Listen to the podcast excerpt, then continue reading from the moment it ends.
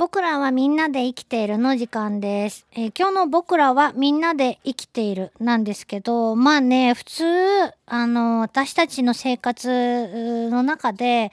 お、今日もあったねっていうほど、頻繁に出会うわけじゃないんですけど、まあ、どっちかっていうと人知れずひっそりと生きている生き物の方が圧倒的に多いわけなんですけど、そういった生き物たちが私たちの人間のね、生活の中でものすごく研究材料として役立っていたりとか、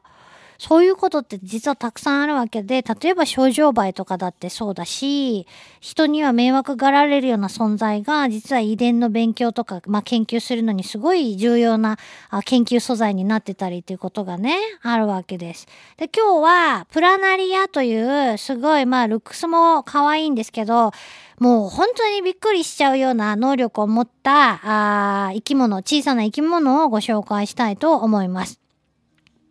私がプラナリアと出会ったのは、あの、生物の授業で、えー実際に見たのは、その生物を、高校の生物で習ってだいぶ後ですね、もっとうんと後に、えーた釣りに行った時だったと思いますけどね、ペロってこう、石をはぐったところで出会ったのが最初です。えー、プラナリア、どんな姿をしているのか。大体ですね、普通サイズで、あの、まあ、いろんな種類がいるんですけど、えっ、と、2センチ半ぐらい、2センチから2センチ半ぐらい。で、えー、大きいやつは4センチぐらいになると。この体の大きさにも実はちょっと面白い、えー違いがあるんですけど、で、形は、えー、皆さんちょっと頭の中で想像してください。矢印をちょっと想像していただきたいんですけど、矢印も、あの、線で書いた矢印じゃなくて、三角と長四角を組み合わせた、あ矢印ね。これの角を取っていただきたい。丸っこい感じ。ね。えー、そうするとプラナリアの形になるんですね。不思議なやつです。で、えー体はもうぺったんこ。もう扁平です。それで変形動物という仲間になるんですけど、どういうことかっていうと、お腹の中とか体の中に空間がない、空洞がない、対空を持たないということで変形動物と言われます。で、日本語ではウズムシって言うんですけど、何がウズムシかっていうと、体の表面に専門を小さな毛が生えていて、これが波打つことで周りにね、なんかね、渦ができるって。それでウズムシという名前が付けられています。さあ、このプラナリアちゃんなんですけど、どういう生活してんのか。だいたいどこら辺にいんのかっていうと、まあ水辺が好きなんですね。湿気のあるところを好みます。えー、か小川だったり、まあ淡水のね、淡水、池とか川とか、あそれから陸上でも湿気の高いところにこの仲間がいたりします。ぺったんこの体。まあ、この間ね、あの、ブログに載せてた郊外ビルっていう、ネトってしたぺったんこのやつも同じ仲間になるはずなんですけど、このプラナリアちゃんは、一番すごい特徴としては、あー、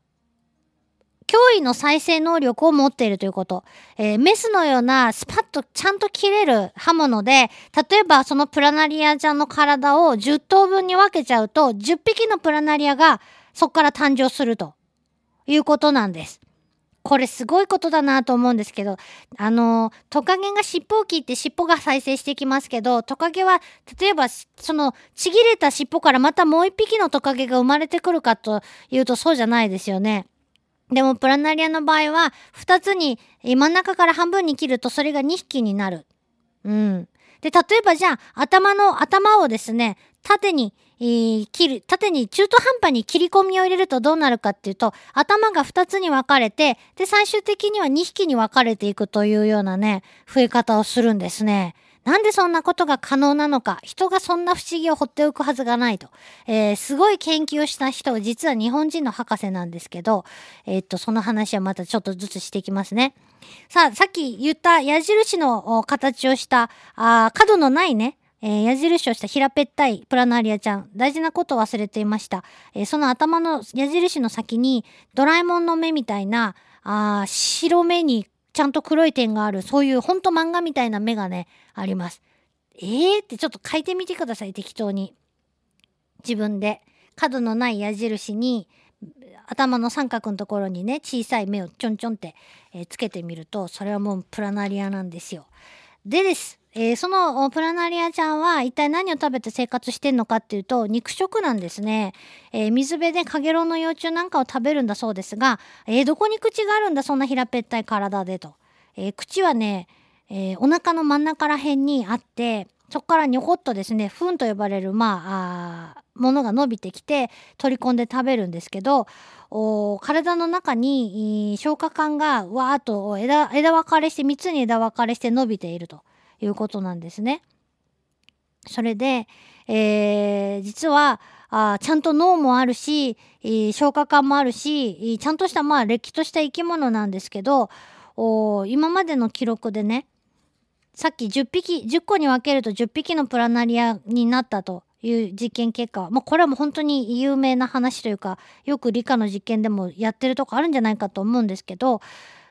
記録ではねいくつやったかな？200 273切れに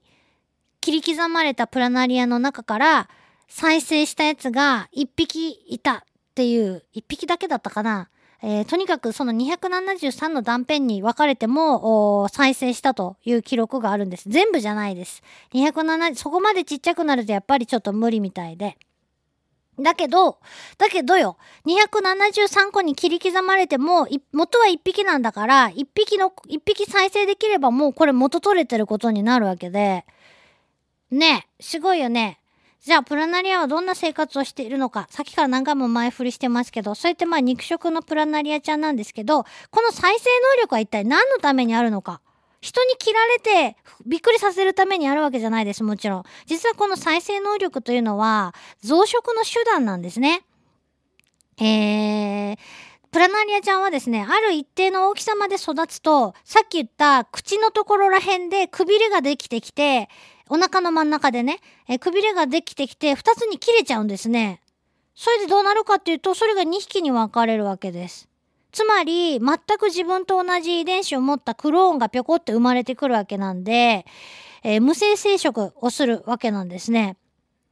でですね、実はこの驚くべきことにですね、栄養条件とか温度なんかの環境を人間が変えたりすると、えー自分の中に、えー生殖機能を備える精子と卵子を作り出して、えーそれで有性生殖できるようになっちゃったりすると。で、しかも、もっと面白いのは、一つの種類、プラナリアの A という例えば種類の中で、有性生殖、オスとメスのは、卵子と精子が受精して、えー増える。有性系のものと、そういうふうに、クローンで分裂して増えていく無性生殖で増える無性系のものと、条件によってどっちもできちゃうという、その3タイプがあると。どんなきめ細やかさだと思うんですけど、これはどういうことかっていうと、結局その環境条件とかいろいろなものが変わった時に誰か生き残れる。同じ種類の誰かが生き残れるというね、すごい幅広選択系なんですね。で、えーしかもこれ条件が変わると、さっき言ったように、無性生殖しかできないものが有性生殖をできるようになったりするということなんです。でこあの人間が実験的に無性生殖をするものを有性系に変えるときにいろんな方法があるんですけど有性生殖をする個体を餌として食べさせると、えー無性系の分裂で増えるタイプのやつが優勢化してしまうというようなねことも起こる。ここはちょっと言葉がややこしいので、いまいちわからないと思うけど、食べ、食べると変わるのかっていうね。もう、ちょっと普通にびっくりなんですけどね。それで、えー、じゃあね、なんで、まあ、こっからちょっとですね、その生殖の話は、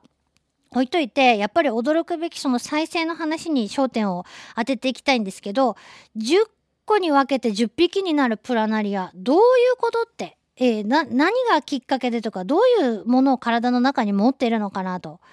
で、えー幹細胞、幹になる細胞というのを皆さんも聞いたことがあると思います。例えば造血幹細胞とかね、血を作る幹になる細胞と、えーいうのを聞いたことあると思いますけど、すっごいオールマイティにいろんな細胞を作り出すことのできる全能性幹細胞という細胞をプラナリアは持っているんだろうと。それはまあもともと考えられていたそうですけど、えーそれを本当にあったっていうのを見つけたのが日本の先生、京都大学の生物物理学の教授なんですね。で、えー、プラナリアの体にはその、すごい性能を持った幹細胞がいっぱいあちらこちらにあって、えー、それで再生するんだろうということが、まあ、分かっているわけです。でね、その細胞もね、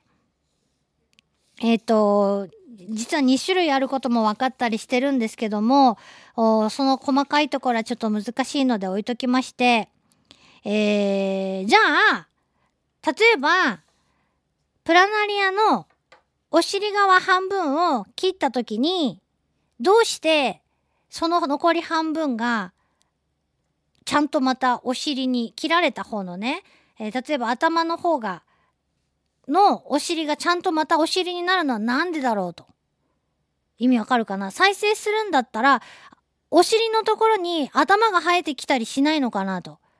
えー、そして逆にの切られた尻尾側の半分の方にちゃんと頭ができてくるのはなんでだろうなって。これ普通に疑問に思いますよね。ちゃんとその2匹に分かれることを考えると。これどういうことか？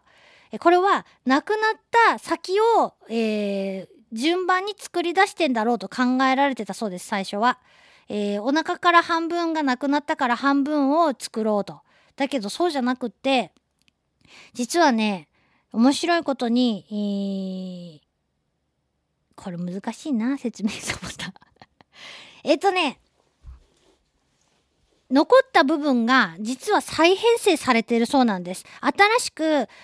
お尻が作られるんじゃなくって、切れたところが一番お尻だという風な、あ指令が行き渡ると、そこをお尻にして、じゃあその手前をお腹にしなくっちゃって言って、再生される。新しくお尻が生えてくるというよりは、ここを切れたとこがお尻になります。最後尾になりますから、ここをお尻の先にしてくださいと。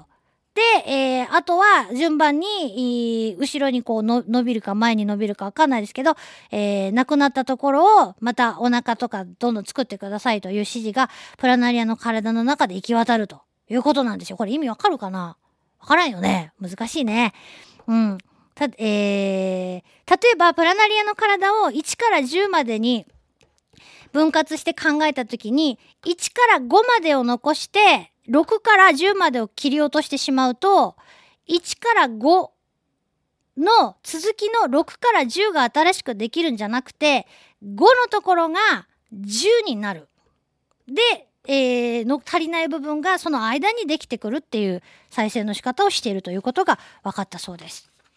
これはみんなもう絵に描いて想像してください。そんなわけで、えー、脅威の再生能力、そういう増え方でやってるということなんです。だからどこで切っても、ちゃんとプラナリアになるっていうのは、こっちが頭の方を切られたら頭の方が、ここを頭にして考えてくださいっつって作られてるってことなんですよね。うん、またこれは一人で、えー、暴走してしまった感が否めない話になってしまいましたが、伝わっていれば幸いです。そんなわけで、えー、こんなプラナリアちゃんたちは、これから皆さん水辺に出かけること多いと思いますけど、河原に行ってね、ペロッと石めくったら、ネトって平べったいナメクジタンのようなですね、えー、やつが、三角頭のやつがいたらですね、それはプラナリアかもしれません。で、だいたい2センチから2.5センチぐらいの個体をよく見かけるというのは、分裂しないでずっと育ってい、えー、くと、4センチぐらいになる。要するに、えー、分裂で増えるんじゃなくて、有性生殖で、えー、増える個体の場合はずっとそのまま体が分かれないので、4センチぐらいに育つということでした。はい。ということで、えー、どうだったんでしょうか？プラナリアの話。まあ、興味のある方はですね、まあ、自分でいろいろとインターネットとかでもね、調べられると思いますし、えー、子供向けにプラナリアを切ってみようみたいなね、本も出てるんで、そういうので、えー、勉強してみてください。以上、僕らみんなで生きているでした。